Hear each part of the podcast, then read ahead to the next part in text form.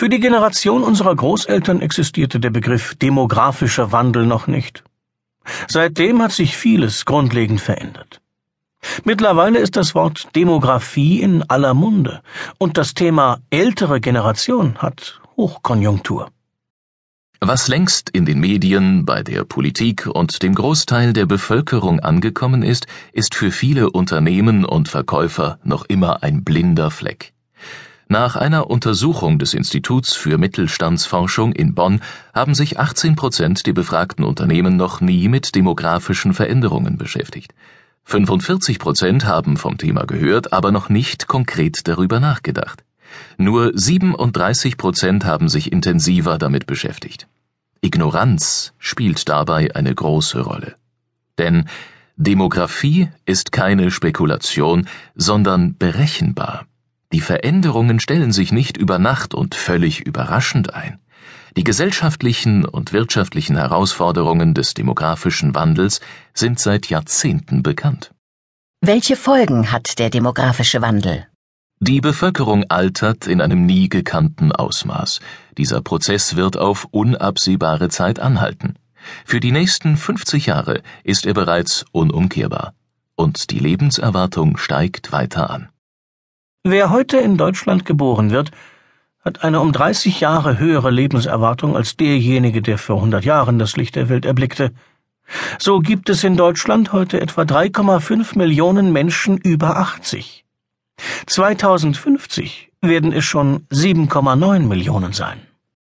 Seit einigen Jahren ist die Bevölkerung in Deutschland rückläufig. Eine wachsende Zahl an Sterbefällen, geringere Zuwanderungen und vor allem zu niedrige Geburtenraten tragen entscheidend dazu bei.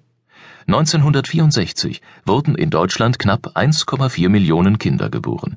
In den letzten Jahren hat sich die Zahl mit rund 680.000 bei knapp der Hälfte eingependelt.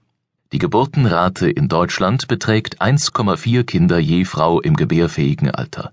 33 Prozent der 1965 geborenen Frauen werden kinderlos bleiben.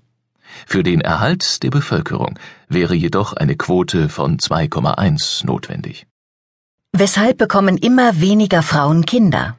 Das liegt am veränderten Rollenverständnis der Frau und an der Möglichkeit der Empfängnisverhütung seit den 60er Jahren. Der Rückgang ist aber auch mit Zukunftsängsten, anderen Lebensmodellen und der Abwendung vieler Menschen von den früher geltenden Formen familiären Glücks zu erklären.